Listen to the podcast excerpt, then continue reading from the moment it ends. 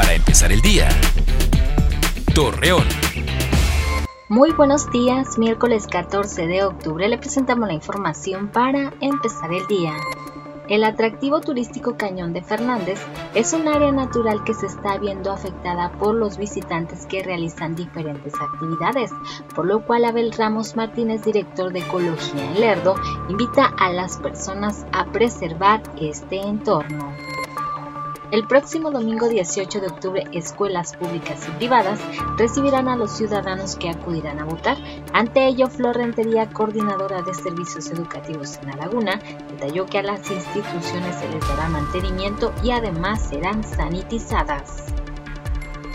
Conrado Antunes, director de Prevención Social en Lerdo, informó que con el nuevo decreto sanitario, las personas usarán obligatoriamente el cubrebocas, se tendrá ley seca los fines de semana y restricción en diferentes lugares.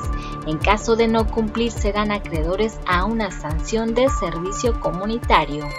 Debido a que los brotes de COVID-19 se siguen sumando, Jorge Cermeño, alcalde de Torreón, mencionó que la ciudadanía debe respetar los protocolos de higiene para que los establecimientos se reactiven y no vuelvan al confinamiento.